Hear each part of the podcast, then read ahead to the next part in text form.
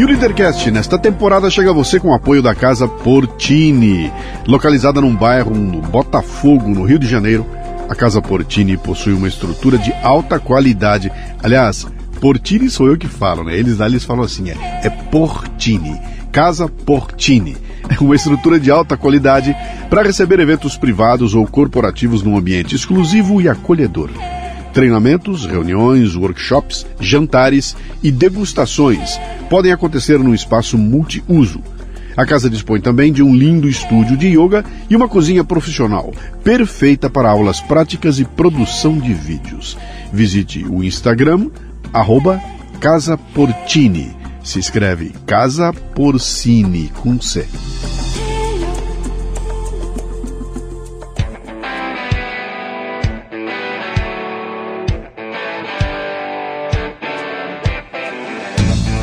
Bom dia, boa tarde, boa noite, bem-vindo, bem-vinda a mais um Leadercast, o podcast que trata de liderança e empreendedorismo com gente que faz acontecer. O convidado de hoje é João Paulo Piccolo, que tem mais de 20 anos de experiência no setor de feiras e exibições. Trabalhou no Transamérica Expo Center, Informa Exhibitions e Read Exhibitions, quando ampliou sua visão de mercado e adquiriu experiência em diferentes setores. Após a primeira passagem pela Nuremberg Messe Brasil de 2005 a 2009, João Paulo Piccolo retornou à empresa em 2016, agora como CEO. João Paulo reposicionou a subsidiária brasileira da Nuremberg Messe entre as principais organizadoras de feiras do mercado. Uma conversa sobre marketing, gestão e o jeito do brasileiro trabalhar. Muito bem, mais um Leadercast. Como sempre, eu abro aqui é, comentando como é que o meu convidado chegou aqui. Estava eu trabalhando quando entra uma mensagem de uma empresa de comunicação. Casa 9, agência de comunicação. Ah, tenho aqui uma pessoa que pode ser interessante para você.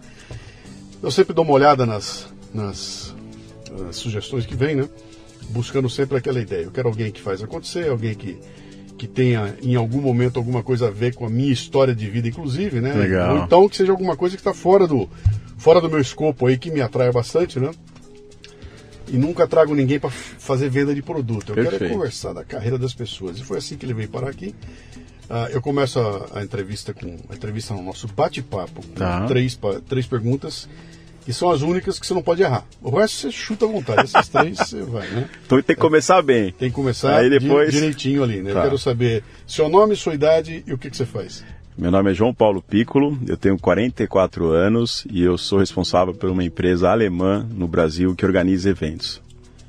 Uma, uma empresa de organização de eventos de Isso. alemã. Ima- Imagino, o nome deve ser. É. O nome da empresa é Nuremberg Messe, do Brasil. Ok. É uma operação alemã que está no Brasil já tem 14 anos. Uhum. É, é uma empresa é, líder de mercado. Né? E quando eu falo isso, não só aqui no Brasil, mas também lá fora. Uhum. né? não sei se você sabe a história das messes. Cara, eu estive em Messes lá. Eu fui É, em Frankfurt, é. estive em algumas lá daquelas. Automecânica. Aquelas tava- coisas é, impressionante. inacreditáveis e gigantescas, né? Toda, Mas, toda cidade da Alemanha, ou melhor, toda grande cidade da Alemanha tem a sua própria empresa de eventos, as messes, né? Geralmente os acionistas são cidade e estado. Né? No meu caso, é a cidade de Nuremberg e o estado da Bavária. E para que, que elas foram criadas? Para movimentar a região. Sim. Então os caras fizeram o quê? Brilhantemente, construíram um centro de exposição, né? E além disso, os caras criaram uma empresa de conteúdo, organizadora de feiras. E a partir de então eles começaram a movimentar as regiões, né? E os alemães, as cidades se respeitam por setores. Então, por exemplo, Frankfurt, ela é líder no mercado automotivo. É, Messe Munich, ela é líder no mercado de construção. Você tem Messe Düsseldorf, que é líder no mercado de máquinas, equipamentos.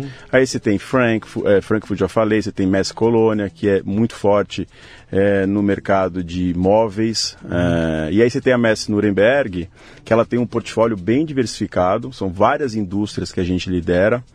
Posso dar alguns exemplos. Claro. Então, a maior feira do mundo de brinquedos fica na cidade de Nuremberg. A maior feira do mundo de alimentos orgânicos é nossa também. A maior do mundo de refrigeração, a Tio Venta, que aqui no Brasil é conhecida como Febrava.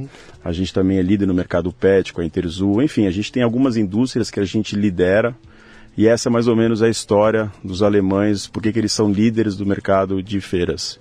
Nós vamos, nós vamos explorar isso um pouquinho, Vamos, porque vamos, deve ter uma vamos. história de feira que deve ser Legal, boa. legal. Você nasceu onde? Eu nasci em São Paulo, sou paulista. Paulista daqui? É. Tem, tem irmãos? Tenho, tenho o Ângelo, que tá com 48, Uhum. a Ana tá com 46.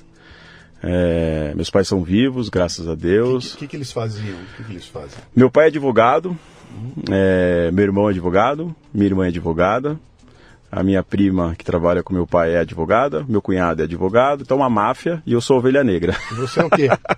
eu sou hoteleiro de formação, é? mas eu comecei a trabalhar muito cedo no escritório do meu pai, como office boy, com 14 anos. Como é teu apelido quando era criança? Johnny, eu sou conhecido Johnny. é, nos, na- no- na- ao redor, assim, eu sou conhecido como Johnny, Uhum. nos amigos, é, no trabalho JP. Em o alguns... que, que, o, que, que o Johnny queria ser quando crescesse? Ah, eu queria jogar bola, pra ser bem sincero, viu? Tinha, tinha as manhas pra isso? Eu jogava legal, viu? Não vou dizer que Jogava? eu tinha as manhas, mas eu jogava legal, viu? Uhum. Ah, moleque, né? Só quer saber de brincar. Daí quando você vai amadurecendo, você vai crescendo, eu queria ser advogado. E era no embalo, né? Trabalhava no escritório já. Uhum. Aí eu comecei direito, já trabalhava no escritório, comecei direito, fiz três anos de direito. Cara, até chegar no momento que eu falei, não é que eu quero pra vida. Não foi uma conversa fácil com o velho, você deve imaginar. Imagina. É, mas me apoiou incondicionalmente. E de lá, é, eu fui morar nos Estados Unidos, fiquei um ano fora. é, e aí quando eu voltei, Fazendo intercâmbio lá, o que, fazendo intercâmbio, trabalhando pontualmente em um lugar ou outro. E aí quando eu voltei, eu já voltei com outra cabeça. Uhum. E aí eu comecei hotelaria, né, e, no- e trabalhando com meu pai ainda. Por, por que hotelaria, cara? Porque eu tinha um amigo nos Estados Unidos, de Kyoto, que eu tenho contato até hoje, que fazia hotelaria e estava super bem posicionado. Eu falei, cara, é um mercado que está crescendo, aí você tem uma história de, de, de expansão no Brasil, mercado novo. Eu falei, meu, Blue Ocean, eu vou encarar esse negócio. É, mas eu, da, da mesma forma que eu entrei, pouco tempo eu já vi que não era aquilo que eu queria. Hotelaria. Hotelaria, é. Então comecei, apareceu uma oportunidade em seis meses de faculdade, eu trabalhava no escritório, à noite na faculdade. Aí apareceu uma oportunidade para trabalhar no Hotel Transamérica, Daqui? É. O que fechou que agora? fechou agora. Aham. Aliás, foi um choque, cara. É. O dia que eu saí de carro aqui, eu, É. eu não sabia. eu nem sabia que ele tinha fechado durante a pandemia. Fecharam, a minha história é. com o Transamérica é uma história de É, anos de evento. Era um de- baita nossa, hotel, era um baita hotel. E eu saio de carro, subo a ponte, a hora que eu chego do lado da ponte, no meio dela ali, não tem o hotel, É, cara. acabou. Não tem o hotel.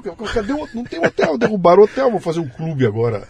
É o Beyond, né? É da BTG, né? Né? A BTG tá impressionante, investindo né? pesado ali numa piscina de onda, um Cara, negócio de cinema. é. chocante ver É. aquele Transamérica. Meu Deus. Você imagina pra mim, trabalhei um pouco tempo lá, mas eu trabalhava voltando, né? Aí eu fiquei no Hotel Transamérica, Sim. no curto espaço de tempo.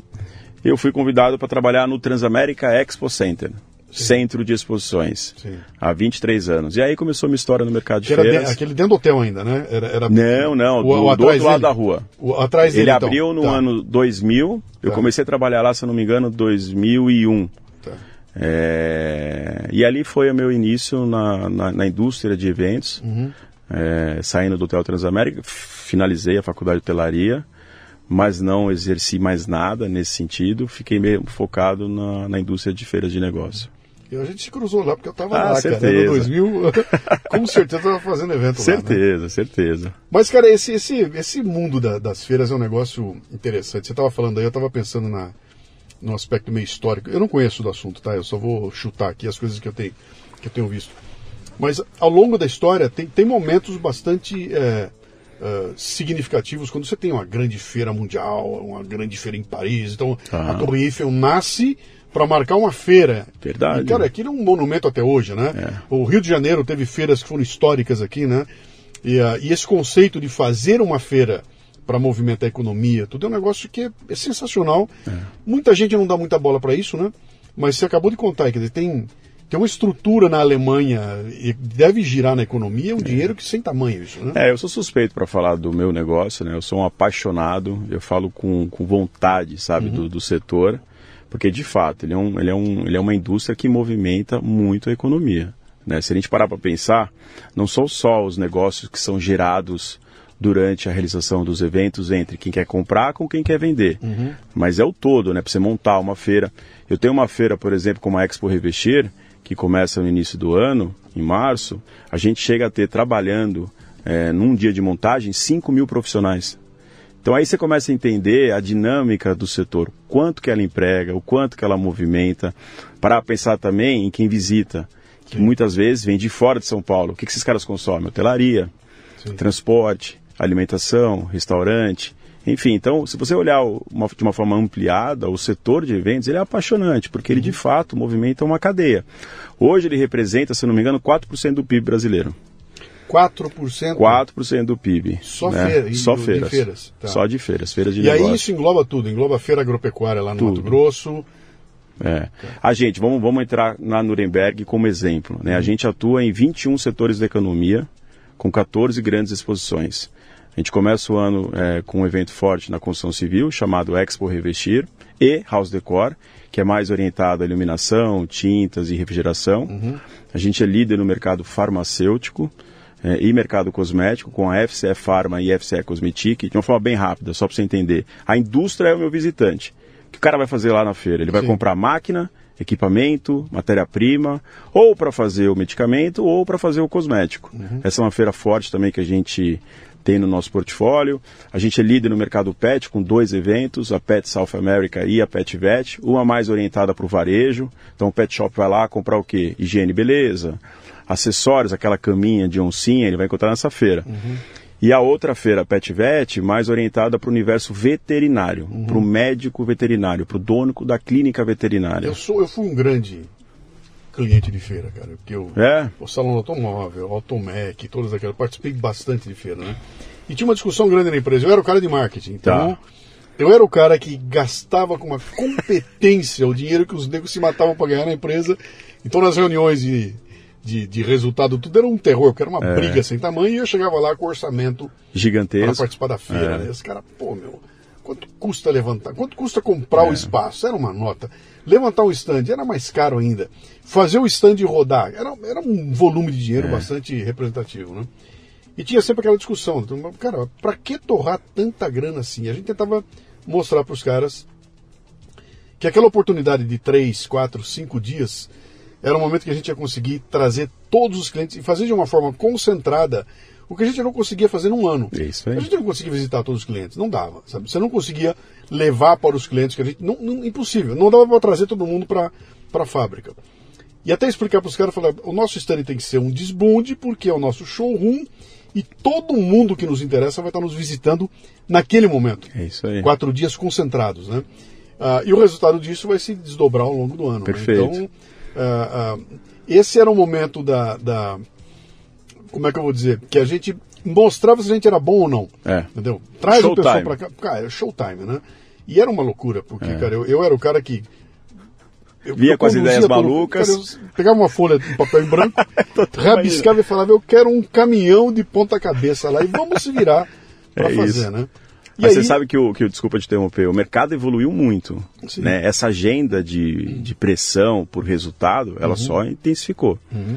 Né? Faz sentido? Não Sim. faz sentido? Sim. E aí as empresas elas foram obrigadas a cada vez mais olhar para isso com mais atenção. Uhum. Então a gente percebe realmente uma evolução no setor. Né? Eu estou há 23 anos nesse mercado e acompanhei de perto essa evolução. Uhum. Acho que isso se deve é, muito à chegada das multinacionais é, as grandes empresas de fora, os alemães, os ingleses, que também são líderes de mercado, é, e eles trouxeram um olhar mais orientado a resultado, ao uhum. retorno sobre investimento. Né, você vê que alguns eventos deixaram de acontecer. Sim. O Salão Automóvel é um exemplo clássico, né? Sim. E eu posso falar até com uma certa propriedade, porque eu fui diretor do Salão Automóvel. A gente via que isso poderia ser uma, uma possibilidade, né? Porque se investia muito uhum. e de fato não tinha mais retorno é, na participação das empresas. E se você olhar o tamanho do investimento, né, e nem diria que é um erro da organizadora, mas um erro é, de um todo, inclusive das empresas. Eu falo isso com muito respeito às empresas, às pessoas envolvidas na época, mas o investimento era enorme. Uhum. Eu nunca vou esquecer, vou contar um caso. GM 2014. Os caras construíram aquele stand de 4 mil metros quadrados, aquele baita mezanino, Aí tem o Camaro ali, aí tem um maluco dentro do Camaro. Aí tá lá olhando o carro, de repente desce assim no vidro, abre a janela. Emerson Fittipaldi. Uhum. E aí, quer dar uma voltinha? Aí o cara olha, como assim dar uma voltinha? Né, vamos dar uma voltinha. Tem um helicóptero aqui no portão 7, a gente vai até Interlagos. a gente dá um rolê, depois a gente volta aqui. Então perdeu um pouco é, a noção do tamanho do investimento, que a conta nunca vai fechar. Uhum. E aí numa situação de crise, que é o que aconteceu anos depois, o cara vai olhar para aquela linha do orçamento e o cara vai cancelar a participação. E aí o salão começou a perder força. Não só por isso, pelo tamanho dos investimentos das empresas, mas também pela velocidade da informação. Uhum. Você vai lembrar, o salão na época, ele era muito usado para lançamento de carro. Sim. Você lembra disso? Lembro. O novo Gol, o novo Uno, o novo Palio. Cara, era o momento Sim. mágico de lançamento dos grandes automóveis. Com a, a, velocidade da informação, os caras começaram a lançar salão, é, melhor, carro, três vezes antes do próprio salão acontecer. Uhum. Então você tinha uma Volkswagen lançando no Parque Vila Lobos o novo sei lá o quê. Aí depois de três meses lançando no Ibirapuera outro carro. E aí quando chegava na época do salão já tinha perdido a força. Uhum. Então é uma, é uma, é uma mistura de ingredientes que infelizmente fizeram o salão é, deixar de existir. É, isso não aconteceu não só no Brasil, tá? Isso é uma, é uma uhum. coisa mundial. É, e aí, voltando à tua colocação inicial, se você não tiver um olhar para o resultado verdadeiro, e aí você tem várias dinâmicas, data, enfim, o negócio realmente tem dias a. tem prazo, tem é, data de validade. Tinha uma outra coisa interessante lá também que tem muito a ver com com a questão do ser humano e a questão da, da vaidade, né? O meu concorrente está ali com um stand de 300 metros. O meu vai ter 350. É e no ano que vem o cara vem com um de 400. Aí eu quero 450. Agora eu quero um mezanino. E além disso eu vou contratar é. o Emerson Fittipaldi. Cara, quando você aquilo ia num crescendo, e eu me lembro que na época eu tinha uma tremenda preocupação. Eu chamava os caras das outras empresas e falava, moçada, baixa a bola, cara. É. Você chamava os caras das claro, outras empresas, tentava dialogar. Mas, pô, eu, eu cheguei a fazer uma vez, teve um ano, que. Acho que era Guazelli. Automec? Acho que era Guazelli. A Guazelli, grande Guazelli. Acho que era Guazelli. Eu não me lembro se era. Você é, tinha Alcântara Machado e a Guazelli. Ou a Guazelli. Era um dos dois. Né? Tá. Eu chamei, o, chamei os caras para conversar, levei junto comigo as grandes do segmento lá, quatro ou cinco, todos os caras de marketing lá, nós sentamos e falamos o seguinte, cara, esse negócio aqui tá virando uma, um saco sem fundo, vai acabar, porque nós não vamos ter dinheiro para segurar, nós vamos ter que fazer um negócio diferente, né? Nós não vamos mais fazer stand com área de recepção, com comida e bebida. Dá para nós um espaço e nós vamos fazer um bar em conjunto. E aí nós juntamos quatro grandes empresas e nós juntos fizemos um Conseguiram fazer? Fizemos Pô, um bar. é genial, Luciano. E aí na, na, na, no stand ficou o showroom. Perfeito. A recepção de negócios. Agora, cara, quer beber, quer conversar? Vai lá. Vai no bar e o bar era dividido pelos quatro. Então caiu o custo para todo mundo. Porra, genial, legal, né? que baita ideia. E, e Vou roubar, hein, a, se a, me permite. Funcionou, funcionou, foi legal. Eles deram pra gente o um espaço embaixo do mezanino do, lá do, do, do AMB. Do AMB, tinha aquele mezanino, lembro, e a parte de baixo lembro. do mezanino nós fizemos ali, né? E foi muito legal, porque deu para fazer uma área gigante que a gente não teria como fazer é. sozinho, né? Mas a, o foco era, cara, nós temos que reduzir é. o tamanho do investimento e parar com essa história é. de que eu quero mostrar que eu sou maior que você, né? Mas é muito difícil ter esse olhar maduro para o negócio. É ah, difícil encontrar gente ah, assim, viu? Eu, esquece, hoje a gente é, é, é, muito difícil, mais, Luciano. Uma coisa que eu percebi, e aí nós vamos entrar numa outra seara que pode ser delicada para você, tá. que é. Cara, acabou a interlocução inteligente nesses meios. Não tem mais, cara. Você não tem mais. Eu vou sentar para conversar com um cara sobre branding. E esse cara com quem eu converso, ele vai entender que ele vai investir dinheiro num negócio que não vai lhe dar retorno.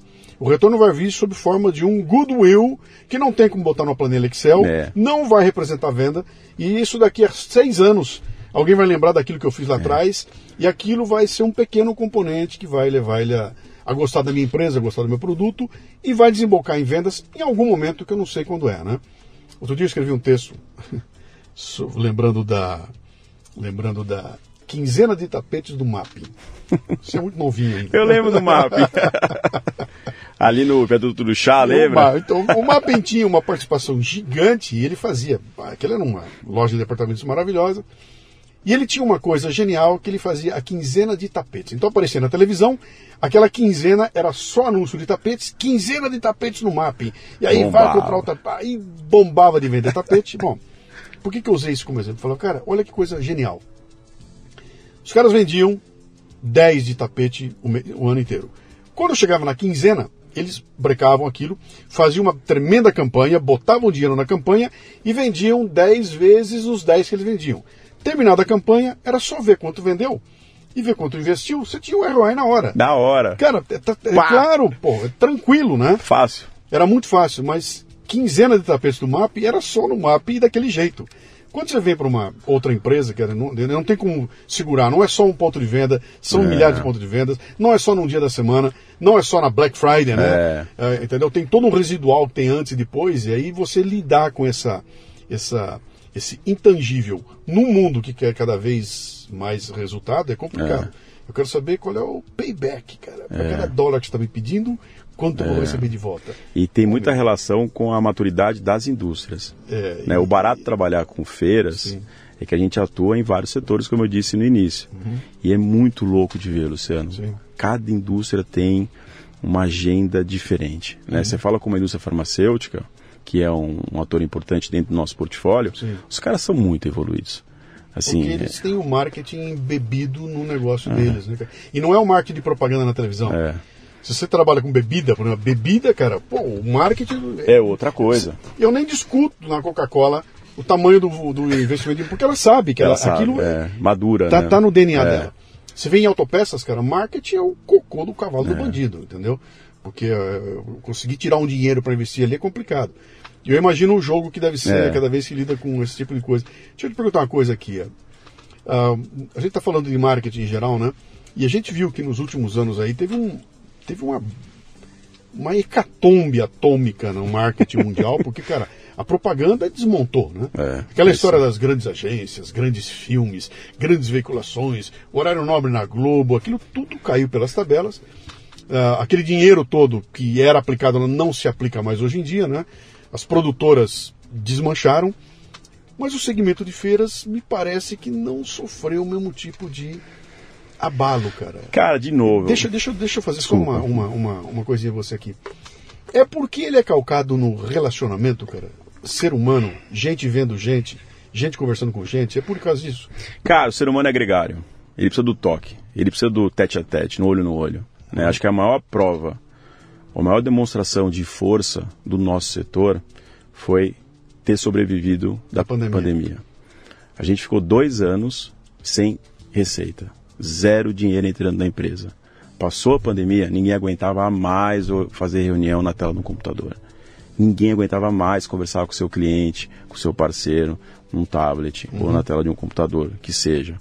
Então, quando a gente foi autorizado a voltar com os eventos presenciais, a gente tem dois KPIs importantes: número de expositores, tamanho da feira, Sim. e número de visitantes.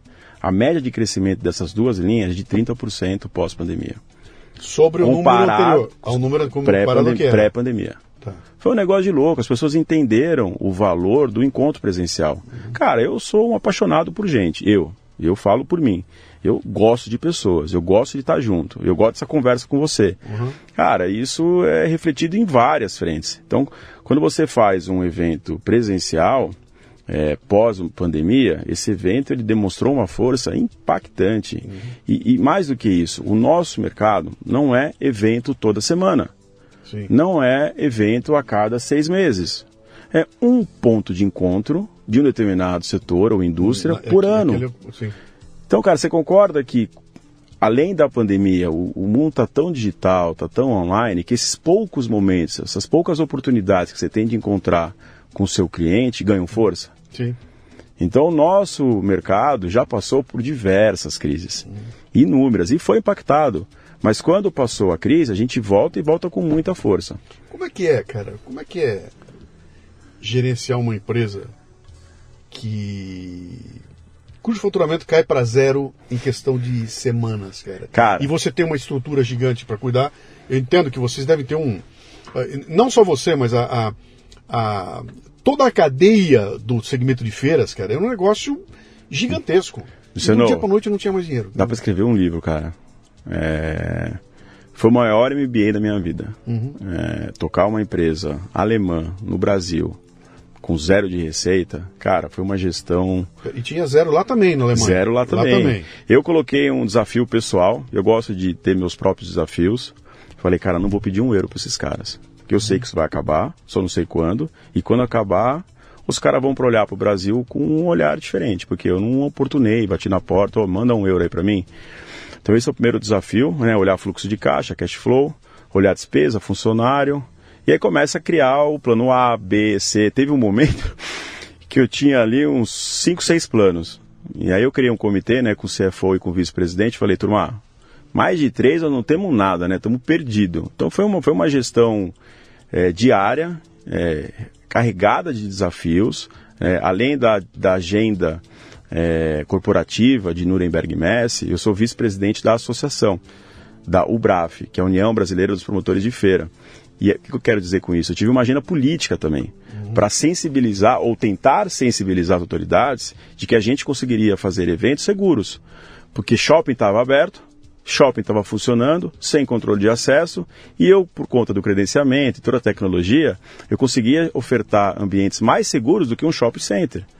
Então eu estava tentando bater na porta lá do. Já falei com tanta gente, com o prefeito, com o subprefeito, com secretário da Casa Civil, secretário da Saúde. Então, eu, além da agenda corporativa de manter uma estrutura sem receita de pé, uhum. e não foi fácil, né, você tinha uma agenda política para tentar sensibilizar as autoridades para a gente conseguir fazer os nossos eventos. Então, eu diria que foram dois anos de muito aprendizado. Até porque, né, é... a, a coisa começou assim, para 15 dias, agora para mais 15, agora são 60 e agora não sei mais quando. Então tiraram da gente o horizonte. Agora chega para um gestor e fala o seguinte, cara, tu não tem horizonte. Você não tem horizonte de tempo aí é. sobre quando vai ou quando volta. É. Se vira e para um negócio que, que você não tinha você não tinha como entregar teu produto em delivery, né? Não, é impossível. Cara, tem que, ter, tem que ter coragem. Eu sempre falo isso para minha equipe, cara, tem que ter coragem esse, na verdade, é o principal ativo da empresa hoje, além das pessoas, né, que para mim é o que há de melhor no mercado, a atitude para uhum. encarar, para enfrentar o desafio. Você teve que demitir? A gente chegou no plano C, infelizmente. Nós estávamos comentando, né, da dificuldade de, ou melhor, da falta de clareza se ia ou não conseguir fazer e em que momento ia fazer. Sim. Então eu cheguei a ter eventos, grandes feiras, que eu cheguei a remarcar quatro vezes a feira. E você sabe o que é remarcar uma feira. Não é só o pavilhão, não, não, não é só o diálogo com a EMB ou com o São Paulo Expo, é o diálogo com os fornecedores, é o diálogo com os expositores. A gente chega a ter mil expositores numa feira. Sim. Aí, não, você tá louco, vai ter feira? Não, vamos fazer a feira, não vamos fazer a feira. Quatro vezes acontecendo isso durante um período de dois anos. Então, cara, foi uma agenda insana. Insana. Hum, nada como comer uma pipoca quentinha, não é? E esse cheirinho então, hein? Mas imagine que você tem de pedir pipoca, mas não consegue dizer uma só palavra. É difícil, né? Pois é. No Brasil existem 2 milhões de autistas que passam por esse desafio diariamente. Não só para pedir pipoca, mas para coisas básicas como dizer que quer ir ao banheiro, que está com sede, que está com frio. Bem, Agora existe uma solução que está ajudando muita gente, o aplicativo Matraquinha, que ajuda essas crianças e adolescentes a expressarem seus desejos, emoções e necessidades. O Matraquinha tem mudado muitas vidas. E se você quiser fazer parte dessa corrente de transformação e amor ao próximo, torne-se um apoiador em matraquinha.com.br. Olha, acredite, existem pessoas honestas trabalhando para ajudar o próximo e que precisam do nosso apoio matraquinha.com.br.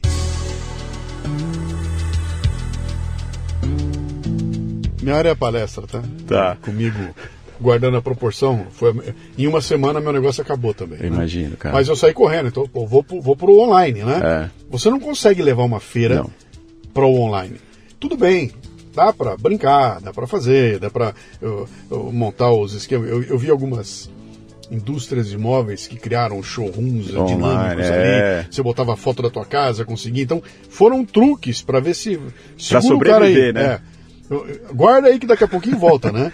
E, mas foi, foi, um desastre, cara. Isso aí você falou dá para fazer um livro. É. Eu acho que conteúdo você consegue levar para tela. Sim.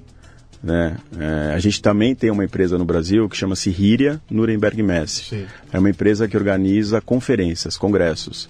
É, sabe os eventos da revista Exame? Uhum. A gente que Sim. faz. Sim. Então a gente já fez eventos para o New York Times, Harvard Business Review, é, Estado de São Paulo, Folha de São Paulo. Então a gente chega a organizar de 60 a 80 conferências por ano. É, e esse andou bem na pandemia. Porque a gente conseguia levar no o online, conteúdo para a tela, para o digital. Eu tenho uma leitura pessoal sobre o tema. Eu não sou um grande fã disso, porque eu acho que a tela do computador você está competindo com WhatsApp, com a secretária gritando na tua orelha, uhum. ou com o filho te chamando para para buscar alguma coisa na geladeira. Enfim, eu acho que o ambiente digital, quando se fala de eventos, seja ele de conteúdo ou não, ele tem uma série de problemas que acabam tirando a atenção da audiência. É diferente de você ir para uma feira. Para uma feira você se organiza para ir para a feira. Você pega teu carro, você pega um táxi. Não, e a, feira, e a feira tem um componente, cara, que é o componente do. do, do do, da surpresa, do é, susto. É. Eu virei a esquina, cara, eu não sei o que, que vai ter do lado. Eu vou encontrar um cara é. que eu não vejo há 20 anos, é entendeu? Isso. Vou encontrar outro que está numa outra empresa. Vou é. ver um que um competidor apareceu ali, lançou um produto. É. Isso está tudo. Eu, não estou preparado para isso tudo. Eu entro lá e seja o que Deus quiser, né? É a Disney, né? E no, final do dia, e no final do dia você olha e fala, cara, trabalhei que nem um louco.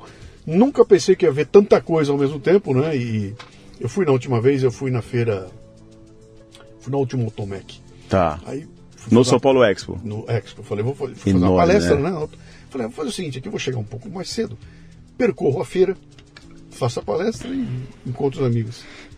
Percorrer feira, cara. Quando eu vi o tamanho do primeiro corredor, eu falei, cara, eu, o tempo que eu levei para percorrer o primeiro corredor, vai parando, né? o segundo, eu falei, cara, eu vou levar três dias para conseguir ver é. essa feira, não, não dá para ver, né? Você conhece muita gente, você vai parando, é, conversando. E, ela é grande, é. ela é grande. Ela é enorme. Agora, quando a gente fala desse enorme, comparado com Frankfurt, é nada, né? É nada, né? Aquilo é uma loucura, né? É, cara, esse negócio é sensacional. Você estava falando aí da coisa da, da do, do digital, né? Eu tive que mergulhar no digital de cabeça, porque não tinha outra alternativa ali, né? Em determinado momento eu olhei e falei, cara, tem coisas aqui que são geniais. Aí eu, eu pelo digital, eu ampliei meu alcance. Eu consigo falar para muito mais gente ao mesmo tempo. A empresa que só podia levar 200 clientes num, num evento, agora ela pode levar os 2 mil clientes perfeito, no evento. Né? Então, ele tem muitas coisas legais ali que serviram muito bem. E a princípio, quando começou, ficou todo mundo encantado e falou: bom, este é o futuro, né? E aí eu olhando aquilo, eu falei: cara, calma. calma, que eu acho que vai acontecer aí. Eu chamei de tedelização, de TED. Tedelização. o que, que, vai acontecer? Você conhece o TED? Lógico. TED, né? Qual é o grande lance do TED? Quando o TED nasceu, o grande lance era você conseguir estar sentado naquela plateia de 300 pessoas com a chance de estar com o Bill Gates do teu lado, é. com o Steve Jobs do outro lado. Era uma coisa extremamente selecionada onde faziam suas pequenas palestras que depois iam para iam publicadas e aí bilhões de pessoas viam aquilo, né? Então falou, bom, uma coisa é o conteúdo, a palestra que está lá, que é sensacional, muita gente vê. A outra coisa é você estar tá ali no momento. É, né? Genial, é estar vendo o YouTube no Sphere. É, genial, genial. Entendeu? Dá para ver no vídeo. Sim. Mas, cara, estar lá no momento. Aí eu pensei, falei, cara, o que vai acontecer com a pandemia? Ela vai valorizar o presencial de uma forma como a gente já tinha perdido a, a, a o parâmetro, né? Quando terminou foi isso, cara, que você falou. Brilhante cara. Abriu, leitura. É abriu o mercado. E aí eu imaginei uma coisa seguinte, falei, cara, sabe o que vai acontecer? É capaz de acontecer na sequência. Eu não vi isso acontecer ainda, mas eu imagino que vai ser assim. Uh, o, o evento híbrido da seguinte forma: vai acontecer o evento. Vou dar um exemplo aqui, besta, tá? Uma empresa X vai fazer a sua convenção de vendas e vai levar pessoas para um, um, um Nordeste, um resort no Nordeste. Antigamente ela levava 600 pessoas para lá, né? Agora ela vai fazer um evento aberto para 3 mil pessoas e vai levar 100 pessoas. É. Qual é o lance? Cara, para ser um dos 100, você vai ter que rebolar. Né? e o grande lance é ser um dos 100, é. entendeu? Coisa que até então, não, no meio dos 600 eu vou ser convidado, porque eu sou um grande cliente, é. eles vão me convidar. Agora não, cara, para estar presente naquele momento especial, todo mundo assistindo em casa e você ali no momento, então cria-se uma valorização do presencial que acho que tem tudo a ver com o negócio de vocês, é. cara. Que é, olha, o evento está acontecendo e eu quero estar lá é. no dia, eu não quero assistir. Eu não sei se a tua ideia já é uma realidade, é, aliás, excelente ideia, mas o híbrido, sim, é uma realidade. Sim. A gente já vê isso acontecendo. Né? As pessoas que querem se conectar presencialmente vão ao evento e aqueles que não puderem assistem de forma digital. Sim. Isso já é uma realidade. É, por uma feira eu isso não vi ainda. Acho pouco provável que isso vá acontecer, porque tem exposição de produtos, mas para eventos de conteúdo, é, pode ser uma conferência, pode ser um workshop, até uma convenção de vendas. A tua ideia é genial, por sinal, viu? É, é, uma realidade. Isso vai, é um movimento que já está acontecendo, já, já é uma realidade. Uhum. Isso deve se intensificar é, nos próximos anos. É, mas substituir o presencial jamais. Uhum. Essa é uma leitura pessoal sobre o tema. Ah, eu também acho que não. E, a, e a- e a pandemia mostrou. né? Mostrou, é. É, eu trabalho muito com o pessoal do agro, né? E a turma do agro estava toda retida também. É. Pô, quando abriu um pouquinho a brecha, cara, a gente não conseguia data para conseguir colocar a quantidade de eventos que aconteciam É. naquele mês. E o cara fala, não dá, eu não consigo, porque tem seis eventos no mês, eu não consigo É um baita, seis. é né? um baita Então, mercado. não- mas, É. Tem a AgriShow, né? AgriShow é um monstro, né? É uma coisa gigantesca aqui. É. Vocês estão no agro? Não, no agro não tá- não. você tá na indústria? Não. A gente tem um evento pela Ríria, com a revista Exame, que é o agro, que vai bem. Uhum. A gente reúne ali os players do setor. É, mas em feiras, não, não temos nada do agro. Eu imagino que você deve ter visitado feiras do mundo inteiro. Sim, Você muita. Todo lado, todo lado. Sim. né? Qual é o. Onde é que tá o The Best, cara? É na Alemanha? Cara, é, a Alemanha é incrível, eu sou suspeito para falar, né? Não Sim. quero soar repetitivo, mas o nível de organização, a qualidade da entrega, eu sou um apaixonado pelo mercado, então eu, eu penso, no- eu olho para o carpete, eu olho para a sinalização. Eu digo que o nosso negócio é hospitalidade, é receber bem tanto os nossos expositores Sim. quanto os nossos visitantes. né? Então, quando eu olho, é, é, como eu tenho isso com pano pano de fundo, né, hospitalidade, puta, os alemães são incríveis. Começa pelo metrô. Né? Uhum. Você vai parar na estação Messi-Nuremberg. Você vai parar na estação, estação da feira. Messi-Frankfurt. Estação Pô, da feira. Cara, você sai, você já tá na cancela e entra na feira. É incrível, é incrível. Eu pago um pau pros caras, não, tem, não tem nada igual. É, e aí os detalhes, né, de catering, de, de, de internet, de serviços, né, que, que faz com que o, o visitante tenha uma experiência mais agradável, mais saudável, né. Os Estados Unidos também tem grandes feiras, eu gosto bastante. É, a China tem se destacado, é, pensando na qualidade da estrutura, os chineses estão bombando Eu tenho uns amigos que voltaram de uma feira agora lá na China. na China. Eu não me lembro qual era o setor deles, cara. Se era construção. Eu não vou me lembrar qual era o setor agora.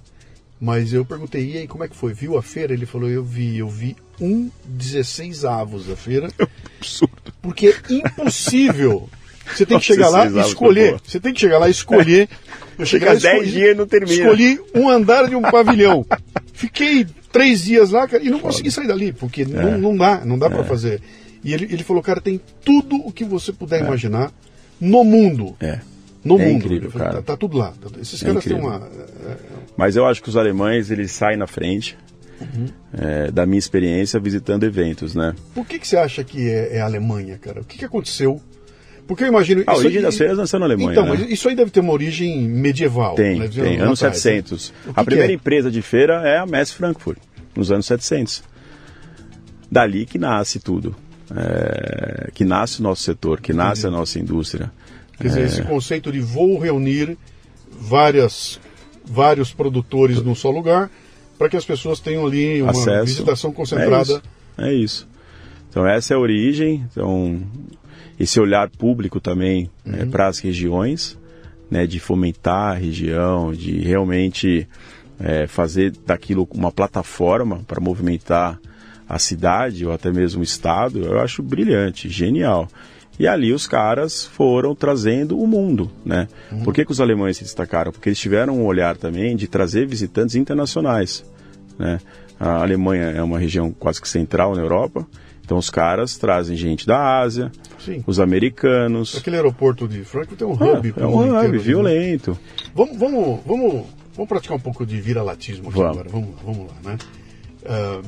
Cara, tem uma coisa que você falou aí pra mim que é, é- é- é- é primal, cara, é, é- é fundamental, que é essa história do. Você deu o exemplo do metrô, né? Quer dizer, toda a infra pra você fazer uma puta feira tá montada. Você- Cara, o que você quiser tem lá. Vai ter a melhor internet, tem o melhor catering, tem o melhor. Tá tudo montado ali, tá tudo bem organizado, né? Ah, isso, faz parte do espírito. Eu, quando, quando foram fazer aqui a, a Copa no Brasil, eu fui fazer um evento em Brasília, cara, eu não vou me lembrar o que, acho que não lembro se era do Sebrae, era um, um Ah. evento, eu fui fazer uma palestra lá sobre o legado da, que a Copa poderia ter para o Brasil. E junto tinha, eles levaram um cara que foi o cara que conduziu a. Que foram as Olimpíadas de, de Londres, cara, alguma coisa assim, né? Não importa, era um evento gigantesco que Tá. acontecer lá. E levaram o cara para o cara contar o que é, o que significa para a sociedade um evento como aquele, né? E ele vem, ele conta, ele começa a contar um negócio que é inacreditável. Ele fala, cara, é. quando se, quando nós ganhamos a, a concessão e ficou claro que a Olimpíada seria em Londres, o que, que nós fizemos? O comitê organizador reuniu todas as lideranças da cidade, fomos para o lugar, abrimos o um mapa de Londres em cima da, da mesa. É mesmo? E a pergunta era o seguinte: qual é o lugar mais ruim de Londres? Qual é o lugar que não tem água encanada, que não tem transporte? Qual é o lugar mais cagado de Londres? Os caras falaram: é aqui. Bom, está decidido que vai ser aí o Parque Olímpico, a Olimpíada vai acontecer aí. Então, o, o canal de decisão de onde seria era o pior lugar da cidade, porque eles sabiam que quando eles saíssem da Olimpíada, e ia sobrar um legado, né? toda a infra pronta, né? Quer dizer, tem uma cabeça montada lá. Genial. Uh, uh, que está muito além do que a gente vê no Brasil. Aqui no Brasil você sabe como é que é, cara. Põe onde? Politicamente, eu vou levar onde ah, eu. Se a gente falar os desafios que eu tenho no dia a dia. Para você, que é um cara que organiza feiras e que vai trazer gente do mundo inteiro, inclusive os caras que estão acostumados a participar de feiras de primeiro mundo aqui no Brasil. E você chega numa cidade como São Paulo, onde até a oferta de espaço é um problema. Hoje está um pouco melhor, mas há um pouco tempo atrás só tinha uma AMB do jeito que era. Você lembra do AMB chovendo, cara? Chuva, o chão desnivelado. Cara, era um negócio Caindo pavoroso. água nas máquinas de mais de um milhão. Cara, Nossa, era uma confusão. aquilo. É, e eu não sei quanto evoluiu isso. Eu sei que Muito. melhorou um pouco, evoluiu, né? Mas como é para você, cara? Quer dizer, você tem que é, é, lutar com a qualidade da feira em si e com todo esse esse envolto que não é um problema teu, cara. Esse é o Estado que não te dá essa Bom, estrutura, né? Como é que é Vamos é lá. Pensando em equipamentos as coisas evoluíram violentamente. Né? Então você tem um Centenorte hoje que está atendendo muito bem. Uhum. É, fica aqui meu abraço para meu amigo Paulo Ventura, superintendente da, do Centenorte. Você tem o Transamérica, que foi o primeiro pavilhão na Zona Sul com climatização, que exerceu um papel também importante nessa evolução em termos de tecnologia, gerar conforto para quem participava dos eventos. E você tem um ator novo, entre aspas, está no Brasil há mais de 15 anos, que chama-se GL, que é uma empresa francesa, GL Events. Uhum. Esses caras entraram no Brasil é, com uma concessão da prefeitura no Rio de Janeiro, do Rio Centro. Né, mas ali o Rio, é, independente da tecnologia, do, da qualidade do equipamento, é um lugar complexo para se fazer eventos, mas depois a gente fala um pouco mais sobre isso. Você está sendo bem generoso. É, educado, talvez. E aí, trazendo para São Paulo, os caras pegaram a concessão do governo do estado de São Paulo, do antigo Imigrantes, né, por 30 anos, e aí eles tá. reformaram os antigos 40 mil metros quadrados e construíram mais 40 mil metros quadrados, totalmente climatizado, edifício garagem para mais de 5 mil vagas. Uhum. Então, em termos de equipamentos, cara, incrível. Catering, opção de alimentação, é, um sucesso. E agora, recentemente, eles pegaram a concessão da prefeitura do estado, da prefeitura de São Paulo, para o AMB, ah, já, come... pegaram já pegaram, já começou a obra. Eu mesmo estou levando quatro feiras para lá ano que vem. É, fica pronto em maio de 24, uhum. final de maio de 24. E o projeto é incrível. Então, assim, mais um equipamento bacana é, que vai gerar o conforto necessário. Então, pensando na estrutura, no sentido de pavilhão, dos vênios, dos halls, cara, eu acho que a gente está muito melhor atendido se a gente olhar para o retrovisor 10, 15 anos atrás. O, o Transamérica, o pavilhão foi embora também? Não, tá o pavilhão continua. Ficou. Eu tenho uma feira lá em maio, ficou, é uma tá. feira de calçados. Tá. É, tá lá, o pavilhão continua lá, firme e forte. É, ele tem uma, um tamanho de, de quase 30 e poucos mil metros quadrados, então você não consegue levar grandes eventos, como por exemplo no São Paulo Expo, que tem 80 mil metros quadrados. Sim. Mas é um equipamento muito bacana e eu tenho inclusive algumas feiras lá. É... Então, tirando essa parte dos pavilhões e aí entrando na infraestrutura pública, eu não sei nem o que te falar, Luciano. É, tô tentando ser educado de novo. Encontrar um, é bizarro o que está acontecendo. A gente fica refém de Detran, é, que cobra um horror, uma fortuna. Eu falo isso com força. O, Detran cobra. O CT cobra. Mas ela cobra... Eu tenho que pagar uma taxa por evento se eu tenho um evento de 30 mil pessoas, de 15 mil pessoas, eles cobram uma taxa e depende do tamanho do evento. Mas te dão o quê? Nada. Eles colocam uma plaquinha, evento no São Paulo Expo, e colocam dois caras de amarelinho fazendo a gestão do trânsito. Eu falo com muita crítica porque a gente vem tentando criar uma agenda com eles para tentar, de alguma forma, é, facilitar o acesso, porque além do serviço ser muito caro, que era uma linha que não existia no orçamento, é um serviço péssimo em termos de qualidade. Porque eu estou preocupado em gerar um conforto é, para o meu visitante. É gestão de tráfego, é gestão de trânsito. É muito simples, só colocar gente e fazer uma gestão inteligente. E olha, o meu time já perdeu horas e horas em reunião tentando sensibilizar esses caras.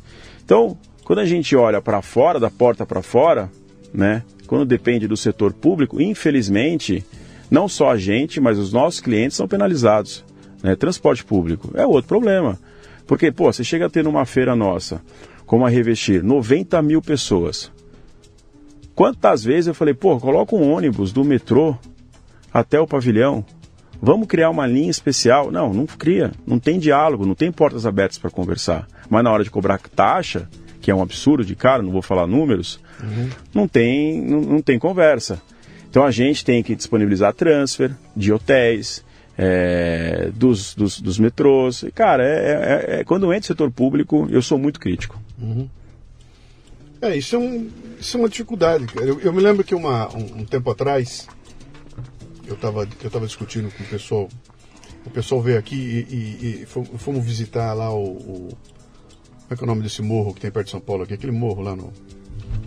Em Deus. São Paulo? Aqui em São Paulo. Tem um morro aqui que a gente vai lá. Hum. Ah, vai. Bom, vai, vai, vai vir. Fale o nome, vai. Tem ali um, morro, tem, tem uns condomínios, tem um restaurante lá em cima, tudo. Uh, Mas Deus fora, em Barueri? É, aqui, você olha daqui, você vê lá adiante com as, com as torres de antena em cima, saindo Ai. lá pela, pela Anhanguera. Bom, Bom, não importa. Vai, vai vir. Tem um morro lá, né? E lá no alto tem, o pessoal vai lá fazer caminhada, tem uma pancada de coisa, a gente foi lá visitar. E tudo caindo aos pedaços, né? tudo arrebentado, cara. E é bonito o lugar, o lugar é bonito, as coisas são bonitas, a construção é bonita, mas tá tudo arrebentado, é. né? E eu tava com dois gringos, né? E os gringos olharam aqui e falaram, cara, mas peraí, né? nós somos dentro da cidade de São Paulo, estamos. Quanto. Que, que, que distância do centro? Eu falei, cara, acho que, sei lá, 6 quilômetros, 7 quilômetros do centro. É. E falei, cara, isso aqui é uma mina de dinheiro. É um absurdo. Isso, isso, é uma, isso aqui é dinheiro sendo é. jogado fora, cara. Porque na cabeça deles, cara, tinha que ter uma estrada maravilhosa, uma estrutura super bem montada para atrair muita gente que fazia é. dinheiro. Esse espírito, que é o que a gente comentou do, do, do alemão lá atrás, é. né? Nós não conseguimos ter ele aqui, cara. A gente é, não é consegue tê-lo aqui para estabelecer uma estrutura tal que atraia é, esse tipo de coisa. Atrás disso veio dinheiro, cara. É, eu sou um fã de privatização. Você vê os aeroportos, a qualidade dos aeroportos melhorou absurdamente, né, do meu negócio. É só ver o AMB. Uhum. O AMB era da Espetures, Prefeitura de São Paulo. Quando passou a ser da GL, os caras estão investindo 5 bi.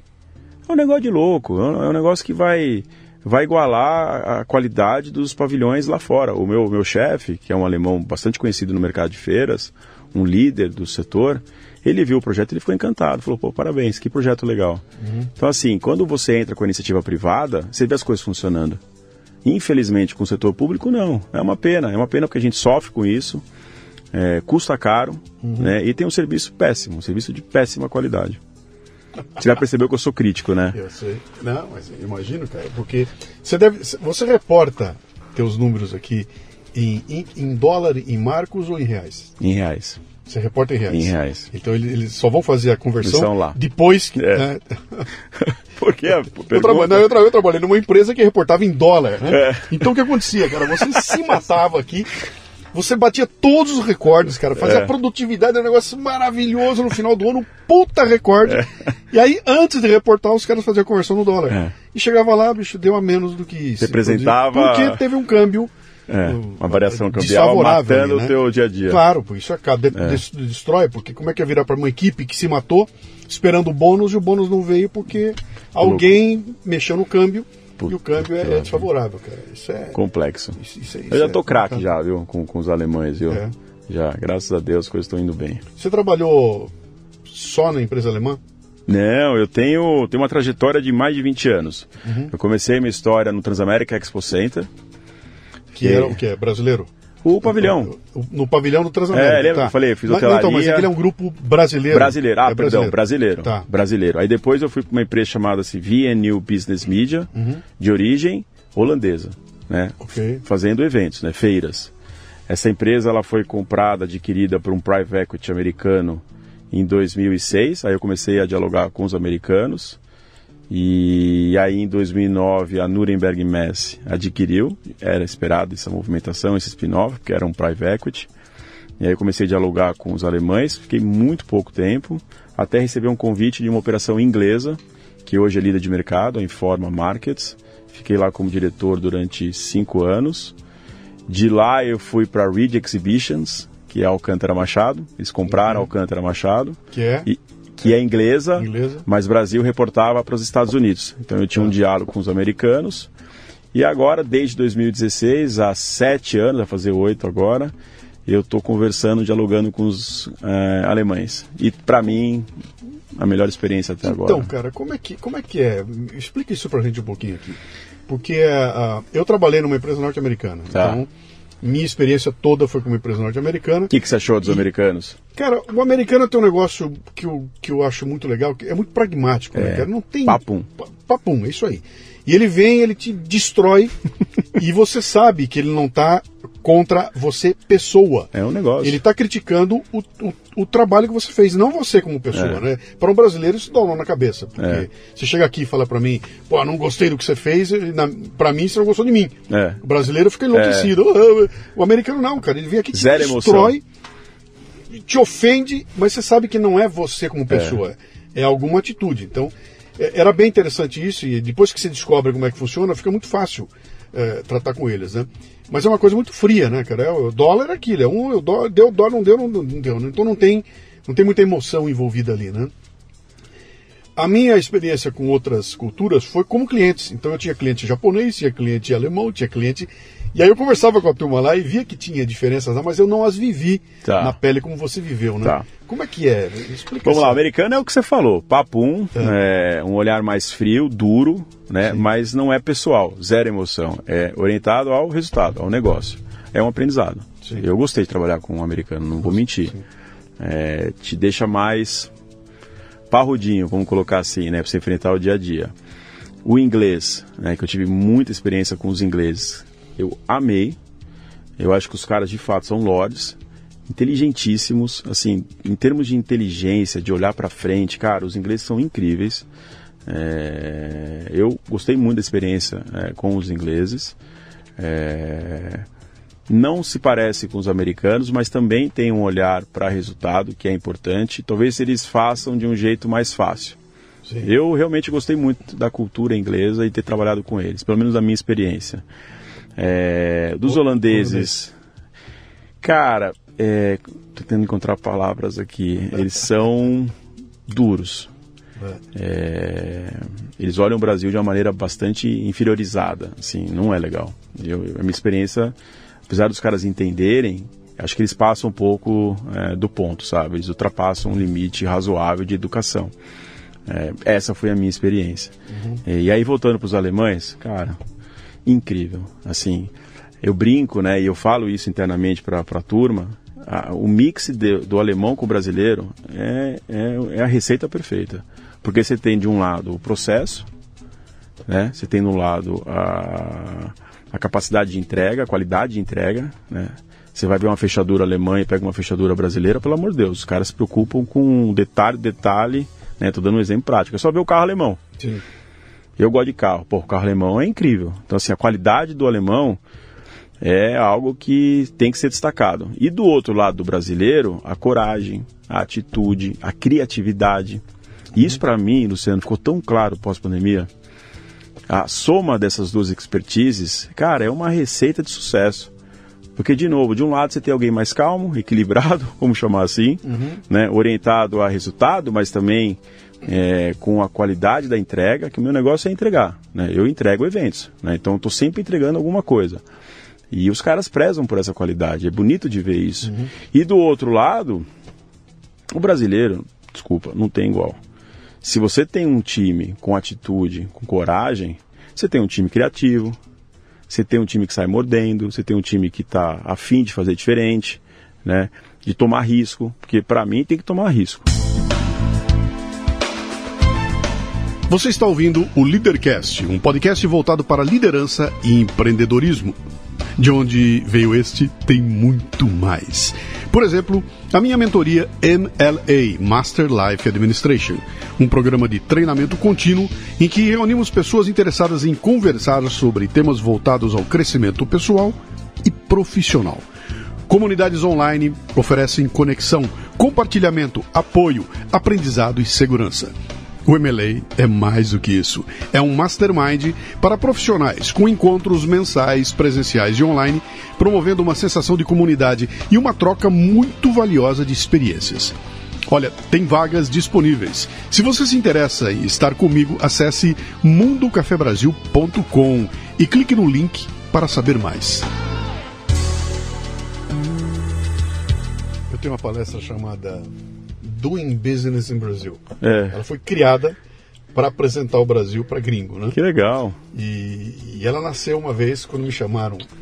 Ele tava, tava vindo uma, uma montadora de caminhões vinha para o Brasil ia decidir se ela ia botar a fábrica aqui, ia botar na China, onde é que ia ser a fábrica, Tá. né? E aí os caras me chamaram, os brasileiros, falaram, cara, o pessoal vem aí, nós vamos ter uma reunião com todo o board deles. Você não quer ir lá e fazer uma apresentação para eles do, do que é trabalhar no Brasil? Eu fui lá e levei o Doing Business no Brasil, né? E fiz uma. É, é bem engraçada ela, porque eu, a- o começo da palestra inteirinha é uma escola de samba. Com samba tocando e tudo, e eu mostro a escola de samba, que falo, isso é o que vocês estão acostumados a ver. Pô, pô, não, é uma baita festa, que maravilha, pô, o maior espetáculo da Terra, é tudo lindo, maravilhoso. Eu falei, muito bem. Agora eu vou explicar para vocês qual é a mecânica disso aqui. Tá. E aí eu começo a explicar toda a parte de ah, a premiação. Quais são as categorias, o que, que os caras premiam. Então os caras, cara, você tem uma metragem que você tem que percorrer em X tempo. Se você atrasar, você perde ponto. Se adiantar, Que perde demais. ponto. Cara, e- Você tem isso gravado? Eu queria ver. Eu não, não tenho nem gravado, cara. Eu tenho ela montada ali, né? Legal. E aí, conforme você vai mostrando, os caras vão. Eu falei, bom, vocês estavam pensando que isso aqui era um pessoal É. se divertindo na rua? Olha como é que funciona. Outra coisa, esse grupo aqui tem 3 mil pessoas. 4 mil pessoas. Eu vou mostrar para vocês de onde vem a maioria de quem está aí. E aí eu subo numa favela e mostro o tipo da favela. Fala, esse pessoal que você está fazendo isso aqui não é o pessoal que tem diploma em Harvard, tá? não tem computadores controlando. É. Isso aqui é o seguinte, aí mostrava a bateria, né? O cara na bateria, saindo sangue da mão dele, né? E, e falava, isso aqui está mostrando para vocês uma coisa interessante que é o seguinte: esse tipo de gente que vocês estão vendo aqui, que não tem diploma em Harvard, não são PhDs em coisa nenhuma, entrega no dia certo, na hora certa, no timing certo, Certo. o maior espetáculo da Terra. Genial. Se vocês trouxerem aqui uma estrutura de Hollywood, os caras vão fazer um desfile maravilhoso, todo cronometrado. Mas não vai ter esse sorriso que você está vendo aqui, não vai ter sangue saindo, não vai ter o tesão, não tem. Não tem, não tesão tem. não tem, tá tudo não tem tesão. Então agora eu vou contar para vocês por que, que isso acontece, né? E aí então eu levo a questão do jeito de ser do brasileiro. É. Falou, cara, se vocês vierem aqui e conseguirem envolver essa turma, derem para eles um objetivo muito claro, sabe? despertar paixão neles, botar o- a data que tem que organizar, derem para eles um mínimo, não, precisa nem ser tudo não, Não, dê é. a eles um mínimo de condição. Esses caras fazem o melhor espetáculo da Terra do jeito que vocês. Aí quando termina a palestra, os caras, puta, eu não tinha a menor ideia Esse é o Brasil. que isso era uma Genial. disputa, que não, eu pensei que era uma festa. E eu não sabia que era uma disputa desse, desse nível aí, né? E aí, quando você traz isso pro conceito da empresa, é a mesma coisa. Eu tinha uma puta de uma gana de mostrar isso pros americanos, porque eu falei, cara, o Brasil não é lugar para você asilar o, o gestor que não serve mais nos Estados Unidos. Ah, o cara é um merda, manda pro Brasil. Não, Não. ele o lugar é- aqui é para chegar um cara disposto a aprender o idioma, entendeu? Em dois meses o cara tem que estar falando português, ele tem que estar envolvido, ele tem que estar, saber abraçar os caras. Tem todo um sangue funcionando aqui que se ele conseguir mobilizar, cara, ninguém tira da frente. E o que nós fizemos, os americanos não acreditavam. O cara chegava falava, cara, mas se- como é que vocês fizeram isso? Eu falei, cara, desculpa, você deu o, o norte, botou aqui. Não, não, a gente fez acontecer A gente faz, é isso a gente aí. faz, né? E, e esse espírito do brasileiro, de um lado, ah, faz com que a gente execute coisas que são impossíveis, mas para um gringo é, é- é amedrontador. É. Porque o cara meu, Como assim? Esse, como é que esse cara é muito risco? Os caras lidam com o risco de uma forma que eles não Completamente diferente da nossa. Eles não admitem É. isso. Eu não posso correr esse risco. Logo, manda pro jurídico, envolve fulano, envolve ciclano. E não cara, sai, né? Não sai. Você sabe que eu sou conhecido no grupo, né? A gente tem sete subsidiárias. A gente vai dos Estados Unidos, China, Índia, Itália, Grécia e Brasil. O Brasil hoje é a maior operação do grupo, fora da Alemanha, e a gente é conhecido como uma startup. Deixe os meninos do Brasil, porque a coisa está funcionando. Mas por quê? Porque a gente cria. Por exemplo, quando eu assumi a operação, ela estava numa situação. É, passados sete anos, ela está quatro vezes maior, tanto em faturamento quanto em resultado. E como que a gente chegou com, a esse... Com dois anos de pandemia no meio? Com dois anos de pandemia no meio, sem é. pedir um euro de, de, de, de, empréstimo, com os nossos próprios recursos financeiros. É... A gente criou unidades de negócios diferentes. Então, lá em 17, a gente criou a unidade de services. É, se eu tivesse consultado os meus chefes, que eles não escutem isso, não vai ser traduzido para o alemão, não, né? Não. Ele não teria feito. Não, o que, o que, me, me, explica melhor isso aí. Quando você fala a gente criou uma unidade de service, você está você está modelando um negócio diferente da modelagem que ele fez lá fora? Totalmente diferente, totalmente diferente. Esse é o problema que eu, a gente tinha, tá? A nossa modelagem aqui tinha que ser igual dos gringos. Então, mas os caras... Então, mas o que acontecia? É... E aí que vem a criatividade, a coragem, é... o dinamismo do brasileiro. É uma demanda verdadeira do mercado local. As empresas estão mal atendidas pelos fornecedores. Isso sempre me incomodou. Porque dava um ruído, o cara tinha um problema no, na montagem do stand, ou no catering, ou na recepcionista, o cara culpava quem? O dono da feira. Pagava o olho da cara e no final do dia, se ele tivesse uma experiência ruim com o prestador de serviço, a feira era ruim. Isso sempre me incomodou essa equação. Eu falei, não, vou parar com isso, eu vou abrir uma agência dentro da operação e eu vou atender com a marca Nuremberg e as empresas confiam na nossa marca com vários tipos de serviço. Então a gente fez um esquema ali de de trazer os melhores fornecedores. E aí, de vez de comprar 100 metros quadrados de stand, eu comprava mil metros quadrados de stand. Além do serviço barra Nuremberg Messi, o selo de qualidade Nuremberg Messi, a gente tinha um preço melhor, uma relação de custo-benefício melhor, porque eu comprava em volume.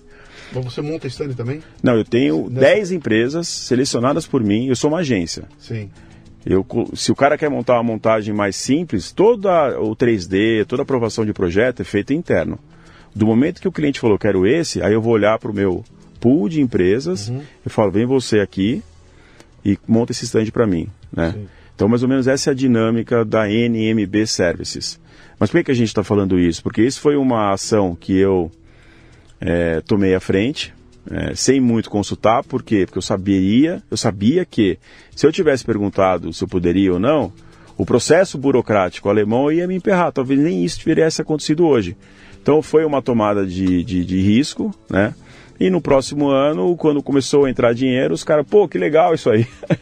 então a gente vai, vai conduzindo mais ou menos dessa forma. Além das services, a gente tem a empresa de conferências, a Ríria, que se tornou uma realidade.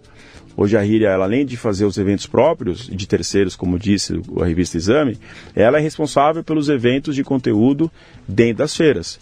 Então, o Congresso da Associação Brasileira de Cosmetologia é a Ríria que faz. É, o Congresso de Cannabis, dentro da FC Pharma, é a RIRA que faz.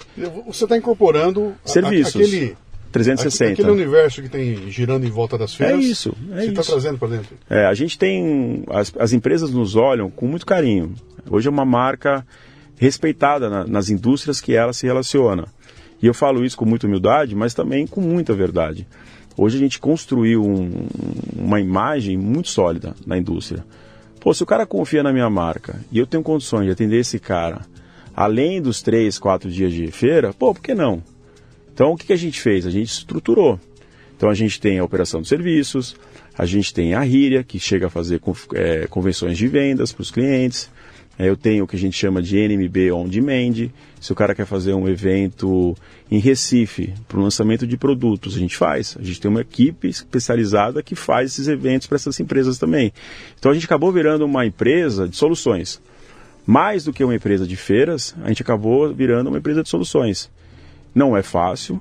É preparar uma, uma operação para atender essas demandas demorou um certo tempo, diria que uns 3, 4 anos, mas hoje a gente está num momento muito maduro, atendendo os nossos clientes de maneira muito diferenciada. Você tem várias unidades de negócio que estão trazendo dinheiro para dentro, do, é. dentro do teu projeto. É.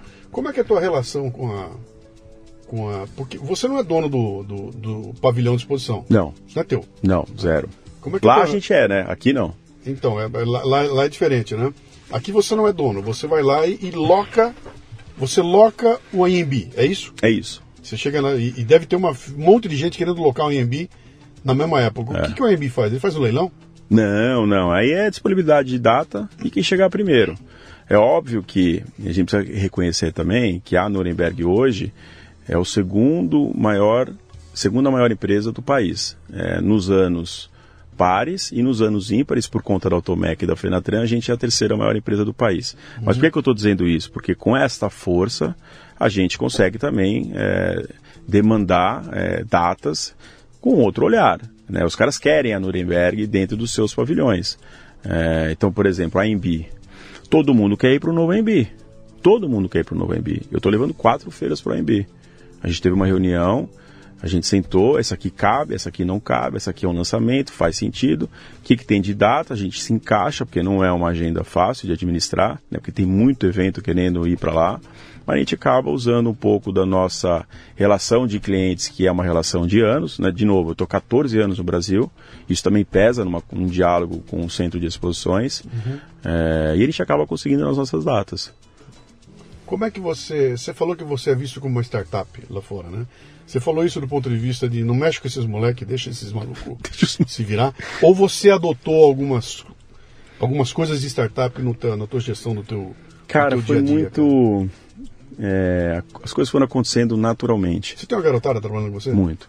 Jovem. Muito jovem. Eu sou. Eu gosto de trabalhar com mulher. A minha equipe tem, de liderança tem 18 pessoas. Uhum. Tenho 14 mulheres adoro trabalhar com mulher. Acho elas super centradas, inteligentes, sabe conduzir uma situação difícil como ninguém. Enfim. E a maioria, são quase 70 funcionários, a gente está falando de uma idade média, acho que de 30, 35 anos. Uhum. Então é uma moçada, uma moçada legal, viu? Tem os tiozinhos, né, que Sim. eu brinco, os cabelos brancos. É, eu acho que o segredo é o mix. Vou dar um exemplo. Cara, tem uma, equipe comercial. Né? A gente está dividido em clusters. Né? Eu tenho o cluster Life Science, eu tenho o cluster de construção, eu tenho é, o cluster Pet e eu tenho o cluster da, do Catarina Aviation Show e da Brazilian Footwear, que é Lifestyle. Tá tentando lembrar o nome. E aí, em cada cluster, tem as suas equipes comerciais. Quando você junta as pessoas com muita experiência com a moçada, nossa, é bonito de ver. Por quê? Porque as, as pessoas experientes elas são mal vistas em outras empresas. Quando ela chega numa empresa que ela é recebida de braços abertos, uma moçada bacana, uma moçada do bem, cara, ela se sente em casa. E aí ela começa a sentir a vontade de trazer a experiência dela para ensinar a molecada. Uhum. Essa, essa mistura, eu, eu demorei para perceber isso, tá? Mas tem tem uns sete anos, desde quando assumi a operação, que eu faço questão de ter esse mix dentro da empresa. E eu brinco com todo mundo, eu chamo as tiazinha tiazinha, elas ficam pé da vida, dão risada, mas é bonito de ver elas ensinando a molecada e a molecada dando energia para elas, elas sendo, sabe, sendo bem recebidas, porque muitas vezes elas são é, nada bem atendidas em outras empresas, muito pelo contrário, elas são maltratadas. Quando elas vêm para um ambiente que elas são queridas, Puta, é, é, mágico ver isso acontecer. E tem muito disso na empresa, sabia? Uhum. Isso é um aprendizado que a vida profissional me deu. Mas a, a, Alemanha me parece que é assim também, né? Ela, ela, ela não dá um. um ela, ela, você não tem aquele, aquele, aquele, aquele estigma de que o sujeito fez 50 anos, está fora do mercado. Não, de forma Ele é alguma. é extremamente aproveitado em toda oportunidade toda tiver, oportun... Não, os caras lá, meu, cara de 30 anos de empresa. Meu chefe tem 30 anos, o outro tem 25, o outro tem 28. Uhum. Os caras estão lá há muito tempo. O que tem na Alemanha, que é um pouco diferente daqui, é, é o respeito à hierarquia. Tá. Lá é, é bastante. Tenho muitos amigos da Mercedes-Benz aqui e a gente via. Cara, impressionante, é, assim. É, chega a ser amedrontador, né? E eu tenho um pouco de dificuldade, assim, de. É. de eu consigo respeitar. O, apelido do chefe era Darth Vader. Cara, eu respeito a, essa coisa da hierarquia, é. mas é difícil de entender. É, eu brinco muito quando eu vou para lá, né? Porque eu acho que os caras são tão acostumados com esse processo de, de como receber, como falar, como cumprimentar. Eu chego lá, já abro os braços. E aí, boss? Sim. E os caras adoram, porque eles não estão acostumados com isso. Sim, sim. E aqui no Brasil a gente tenta trabalhar dessa forma também. É um barato, eu me divirto, viu? Tem um, tem um documentário. É delicioso. Eu abro um curso, eu abro um curso com um trechinho desse documentário que passou um tempo atrás. Não me lembro. Não me lembro que canal foi. Canal acabo qualquer. É um documentário que mostra ah, tudo o que aconteceu antes do show dos Rolling Stones em Copacabana. Aquele show que botou um milhão e meio de pessoas. Sei, né? sei, Pô, eu sei. não me lembro que ano foi aquilo. Faz tempo, né? E os caras fizeram um documentário, o documentário termina com os Stones entrando no palco. Então tudo que aconteceu antes. Antes, que legal. Vem a equipe toda na frente, né? Os caras vão lá e vão ter que montar. Pô, vai ser na praia, construir o, o, o palco Quantas na praia. pessoas foram? Um milhão e meio de pessoas tinha na praia. que lá, E aí os caras eh, Esperar um era negócio na frente ali do hotel, então o hotel é o hotel Copacabana. ah, Copacabana Palace, não pode mexer no hotel. E aí os caras querem. Bom, uma loucura toda lá. E ali tem um trechinho que eu peguei esse trechinho e botei na, na- no meu curso, né? Que é o americano dando depoimento. O americano que é o, é o, é o manager dos Stones, né? Que viaja o mundo inteiro montando o show dos Stones, né? E o cara vai entrevistar e fala, e aí? E o americano, o documentário é, é todo em inglês, né? O americano, ah, pô, é um pouco di- diferente, cara. Trabalhar no Brasil é diferente. A gente tá atrasado aqui, e aí as cenas mostrando, né? Tá, É. inclusive, nós já estamos aqui atrasados, porque o ritmo de trabalho desses caras aqui é diferente, cara, né? É muito complicado. A gente tá aqui com pressa, tudo, mas o ritmo deles, eles têm um ritmo que é só deles. E aí a câmera começa a passear na praia, vai tocando uma musiquinha do fundo, passam umas meninas de biquíni e tudo, e os caras, é, uh, é. Aí um dos brasileiros, em inglês, É. vem e explica. Sabe o que, que é, cara? Nós estamos trabalhando aqui, tá todo mundo aqui fazendo tudo que tem que ser feito. De repente, aparece uma moça, uma mulher, que ela vem vindo, com uma belíssima, uma maravilhosa bunda. Em inglês. E ele fala assim, uma maravilhosa bunda. E aí, cara, aí parou, todo mundo para pra olhar, para aí depois vai retomar na sequência na frente. E vai terminar o serviço. Você nunca mais vai ver esse documentário em lugar nenhum, porque isso aí agora é proibido, proib- né? Uma é, porra, né? Tomar cuidado. Mas né? eu usei esse trechinho e falar, cara, olha como esse cara exemplificou no instantinho essa Dinâmica brasileira. da, brasileiro, o brasileiro para desviar o foco é dois segundos, É. cara. Deu um barulhinho, ele É. sai, ele sai do foco, né? Ele vai cuidar de fazer uma bagunça lá. Que é, é, de novo, essas outras culturas, elas têm um esquema, quando você fala da hierarquia, sabe, do, do processo. Cara, é, é das 8 às 18, então o horário está marcado. Agora não é hora de bater papo, agora não é hora de cafezinho. É. Agora, cara, eu estou trabalhando, agora é hora de. agora Deu 4 horas da tarde, parei, aí não tem quem eu faça. O brasileiro, depois das quatro, está trabalhando ainda, né? É. Continua tocando, né? E, essa, e, e esse choque que é o grande lance, que é a grande dificuldade de você gerenciar isso aí. Então, quando você fala que eu chego lá, abro o braço, aí é bossa, É. abraçando os caras, lá vem o doido do brasileiro, Brasileiro. e não mexe com os caras que eles são assim, né? Que bom que ele já sabe, né? O cara Pô. tá é, é, conversando com vários países, né? E cada cultura é uma cultura. Então a gente realmente tem um DNA diferente, assim como a Índia tem um outro Sim, DNA, assim sim, como sim. os americanos também. Os caras sabem é, conversar, Não, atuar e- com todos eles, e, né? E, tá- e vo- volta para o que nós falamos ali do, do, do online, né? Você É. abre um online com o mundo inteiro ali, você tem cara com horário, o cara tá de madrugada ali Nossa, na na pandemia. o cara não fala do jeito que você fala, a piada que você funciona aqui não serve lá. É. Tem coisas que você não pode fazer. Então tá cada vez mais complicado É. de atuar dentro dessa, dessa globalização também, É. né? Cara, o que, que vem pela frente? O que estão inventando moda agora? Por que, que eu tenho que ver a tua feira?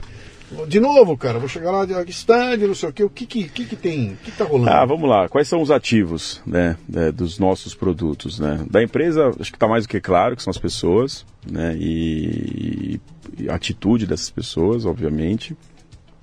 E pensando nos produtos, a gente tem um olhar é, muito verdadeiro para a qualidade. E aí a qualidade você pode pensar na entrega, né, na montagem da operação, né, na hospitalidade, como receber o expositor, como receber o visitante, mas principalmente na qualidade do público, da audiência, tanto do visitante quanto do expositor. A gente é, acho que acabou aquela história de pegar um comprador e um vendedor e jogar dentro de uma estrutura física e você não sabe o que esses caras estão fazendo. Eu acho isso um crime. Eu tenho que ter obrigação de saber quanto que esse cara tem para investir, o que, que esse cara está procurando e do outro lado o que, que esse cara está vendendo, é, quando que vai ficar pronto o produto dele. E aí eu começo a fazer esse match. Então a gente está evoluindo por esse caminho. Isso é um processo que começou já há bastante tempo. A gente vê os, os, os, os, os- Eu ia falar os primeiros resultados? Não. A gente já tem muitos resultados sólidos nesse sentido, qualificando os nossos produtos nessa direção. Né? Um outro ponto importante é a experiência. Só, só uma coisa, você está tá dizendo que vocês estão caminhando para interferir na qualidade do público visitante de vocês, é, é isso? É, porque tem muita gente que quer visitar e não necessariamente faz parte daquele core. O, o moleque é com aquela sacolinha. É, exatamente. todos os Então a gente, a gente tem um olhar muito forte para a qualidade do público que visita os nossos eventos. Então tem toda uma inteligência de dados, tem toda uma inteligência de sistema, de tecnologia. Só vai nas nossas feiras quem de fato interessa aqueles clientes que investem com a gente, ou os expositores. Eu tinha achado que o. Eu tinha. Eu, cara, eu achava que a, que a, a, postura das, dos organizadores era absolutamente passiva com relação ao público visitante. Que Ficou então no o negócio é fazer um marketing, Não. contar que a feira vai acontecer, abre o portão Imagina, e seja imagina. o quiser. Isso aí acabou, isso morreu. E quem não pensa diferente a isso, ou já morreu ou vai morrer. Uhum. Não tem mágica. A gente tem obrigação de dar resultado financeiro para os caras que investem com a gente. Tem feira que a gente tem os, os, as reuniões de conselho, a gente junta ali um grupo de expositores e a gente discute o múltiplo de retorno. Tá, quantas vezes você quer? Cinco vezes o que você investiu? Tá, beleza. Como é que a gente vai chegar nesses cinco vezes é, do investimento? Então, assim, é uma conversa bastante sofisticada. O mundo mudou, acabou o tapinha nas costas, acabou tomar cerveja, acabou ir para balada, vamos, vamos, vamos fazer bagunça. O negócio é resultado. Então, esse, para mim, é o principal ativo da Nuremberg. O maior comprovação de que os nossos produtos estão no caminho certo, 80%, no mínimo, das feiras que a gente realiza, elas estão comercializadas em dois, três meses. Então eu faço a feira agora, fiz a feira do sapato agora. Uhum. E Abrafate semana passada. Fiz três feiras semana passada acontecendo simultaneamente em cidades diferentes. Abrafate, química para a indústria de tintas, uma feira grande de 13 mil metros quadrados net de venda. Eu fiz a Abla de locação de veículos e eu fiz a Brazilian Footwear Show de calçados em Porto Alegre. Daqui três meses eu estou 80% da feira vendida da próxima edição. Ninguém fecha um contrato você concorda comigo, Luciano? Ninguém vai assinar um compromisso financeiro se o negócio for ruim. Não, isso é uma característica que eu vejo e sempre achei interessante nas feiras, é que durante a feira você está vendendo a próxima. É. Né? Nada, que daqui a um ano, durante ela, você já está fazendo a venda da É. próxima, né? Mas por quê? Porque você tem a oportunidade é, de crescer o projeto. né? Então você segura quem gostou, você segura quem está afim, quem teve resultado de fato, e aí você tem a oportunidade de crescer mais, trazer mais soluções pensando em quem? No visitante. Não é um olhar raso, é um olhar verdadeiro. A gente realmente está preocupado em, em entregar uma plataforma que faz sentido para aquela determinada indústria. Essa é a evolução do nosso negócio. No passado, e eu ficava pé da vida, desculpe meu francês, os caras são automóvel. Mais de um milhão e meio de pessoas visitam seu automóvel. Mentira. Nunca teve esse número no seu automóvel. Sabe? Por que, que não é, traz para a realidade? Quando eu assumi a empresa, e eu tenho que reconhecer a força da minha antecessora, ela trabalhava já com uma certa realidade. Mas mesmo assim tinha alguns desvios. Eu comecei a trazer para a realidade. Se teve 22.121 em- pessoas passando aqui pelos corredores, eu divulgo 21.121 mil pessoas. Porque eu estou seguro na qualidade do meu trabalho, que a equipe está tá desempenhando. É, não tem número fake. Não tem por que ter número fake. Se for ruim, coloca o número ruim. Porque senão você está mentindo descaradamente. O corredor está vazio, você vai falar que tem 10 mil pessoas? Pô, é visível, não dá para ter 10 mil pessoas aqui, tá? Tinha 5 mil pessoas. Conta que é 5 mil pessoas. Tem uma evolução, tá? Sim. tem uma evolução no nosso mercado, e é uma evolução bonita de ver. Eu acho que é a moçada que está entrando no setor, que tem uma cabeça mais evoluída, com todo respeito às pessoas que criaram esse negócio. Né? E eu tenho amor, eu conheço muita gente do passado, trabalhei com eles, tem muita gente bacana, mas tem uma moçada nova entrando com um olhar diferente, um olhar mais orientado para o negócio. Está construindo em cima do que esses caras Porra, eu pago o pau pros caras. Sim, sim. Ah, a Abdala da Francal, porra, meu amigo. É, eu acho a Abdala um dos caras mais incríveis que o setor tem. É, o Dr. Caio de Alcântara Machado, o doutor- falecido Dr. Caio. Pô, esse cara é um gênio. Pelo amor de Deus. Esse cara, esse cara merece uma estátua. É, esse cara foi o cara que criou o, o mercado que eu sou apaixonado, então eu só tenho Sim. gratidão para essa pessoa. Sim. Tanta gente bacana que o mercado teve. A gente estava falando de Evaristo mais cedo. É, então você tem uma turma que merece respeito. Tem que bater palma, sabe? De pé. É, e tem uma moçada nova entrando. Construindo em cima, construindo em cima disso. É, que tem que ter esse olhar de futuro, Sim. tem que ter esse olhar que demanda tecnologia. Porra, eu odeio tecnologia. Eu sou um cara, cara, que eu não posso ver tecnologia na minha frente. Tenho preguiça. Mas eu tenho quem manja tecnologia. Porque é uma realidade, tem que ter. Sim. Tecnologia faz parte do nosso dia a dia. Legal. O que, que vem pela frente aí? Esse ano aí tem mais muita feira aí? Não, esse ano chega. esse ano acabou semana passada. Dezembro é. Não, dezembro é o mês, é o mês fraco para eventos. É. A gente tem é, na unidade Ríria e na unidade On Demand alguns eventos ainda para entregar. Uhum. Eventos menores. Vai fazer um evento com a Anvisa para falar de IFA com players da, players da indústria farmacêutica. Vai acontecer agora no dia 5 de dezembro. É, e aí a gente vai todo mundo para a Alemanha Todos os funcionários vão para a Alemanha esse ano. São mais quase 70 funcionários, a gente está indo para lá. Para quê? Uma celebração? De... É, a gente é, vem é, entregando números muito fortes Legal. e a gente foi surpreendido ano passado com esse convite de todo mundo para lá. É, tem uma agenda é, é, oficial, mas também para a maioria da, da, das pessoas uma agenda é, social, né, de conhecer a cidade, a gente vai ser recebido pelo prefeito, é mal barato, Legal. já fiz isso antes, uhum. é uma experiência incrível, a turma está super animada. E é bonito de ver, né? Tem gente dentro da empresa que nem tinha passaporte. Imagina. Pô, é legal você poder proporcionar claro, para um funcionário a ida a um, a um país como a Alemanha, uhum. né? E aí o ano que vem começa com força total. É, a gente começa o ano em março com a Revestir e House Decor. Depois a gente tem é, é, em maio a Brazilian Footwear Show aqui no Transamérica Expo Center, um evento importante da indústria de calçados, junto com a Bi Calçados, associação. Em junho vai ser um mês puxado, aquelas duas feiras que eu falei, FCE Pharma e FCE Cosmetic, Pharma e Cosméticos. Uhum. É, na sequência a gente tem a Glass South America, que é uma feira da indústria do vidro, vidro plano. Conheço bem, já tive lá. Já teve na Glass? Que legal. fiz muita coisa. É, porque mercado automotivo é verdade. Não, foi, foi pro pessoal do, do, do sindicato dele, da, da Abravidro? Abravidro, fiz Andive na época. É verdade? Pô, é nosso parceiraço. E um ano que eu vi. Você lembra o nome da pessoa? A Celina? Pô, era a Celina, que eu ah, Celina. a Celina direto lá. Pô, você, é amigo da Celina. A é, Celina sou... é uma amiga querida. Já teve sentado nessa cadeirinha aí conversando Ah, a Celina é demais, sou mó fã. É. Eu conheço a Celina. A Celina tá lá. Vamos no... falar, vamos falar. Tá no tempo. solar hoje. Tá, tá no, tá no solar, tá super bem, viu? Então, então a Celina, olha, eu, puta, eu sou, eu sou muito fã dela, do trabalho dela. Ela é uma figuraça, cara. Aí voltando, a gente tem a Glass, em paralelo a gente tem um evento que a gente é sócio da JHSF. Uhum.